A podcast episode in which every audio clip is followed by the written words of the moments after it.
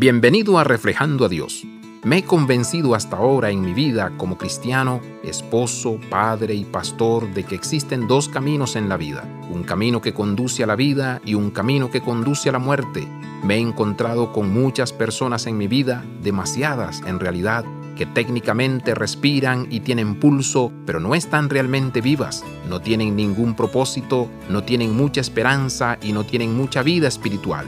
Puede que estén evitando la muerte, pero eso no significa que estén realmente vivos. Estoy convencido de que el camino de la vida del que habla el salmista en el Salmo 16 es mucho más que lo que nos sucede cuando morimos. Esta vida es un camino, no simplemente un destino.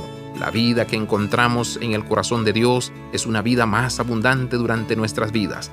A medida que vamos camino de la vida eterna que nos espera, estamos llamados a vivir en esta vida ahora mismo. Estamos llamados a vivir a la luz de la resurrección que se avecina. ¿Cómo vivirías de manera diferente hoy si supieras que el camino en el que estás es el camino de la vida?